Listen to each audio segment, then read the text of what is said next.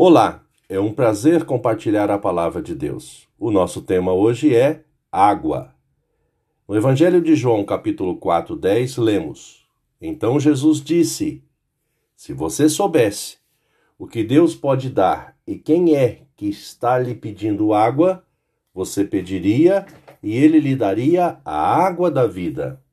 A água é a fonte da vida é um recurso natural essencial, seja como componente bioquímico de seres vivos, e em um adulto representa cerca de 60% de seu peso, como meio de vida de várias espécies vegetais e animais, como elemento representativo de valores sociais e culturais, e até como fator de produção de vários bens de consumo final e intermediário.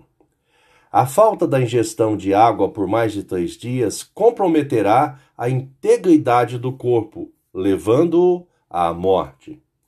Jesus, o autor da vida, usa essa analogia com a mulher samaritana quando solicitou que lhe desse água para descedentar a sua sede após a sua jornada.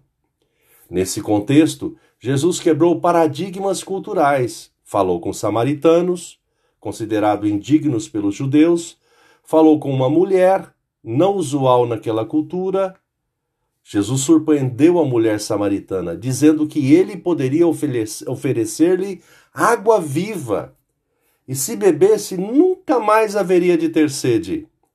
E durante o diálogo, Jesus permitiu que ela conhecesse, disso transformando-a numa propagadora das boas novas de salvação. Lições aprendidas nesse contexto. Mais vital que a água H2O, que é indispensável para a vida biológica, a água viva, Jesus, é o único caminho para a vida eterna, para a reconciliação da comunhão com Deus eterno, o antídoto para as causas do pecado. Pensamento para o dia: Jesus, a água viva. Deus te abençoe.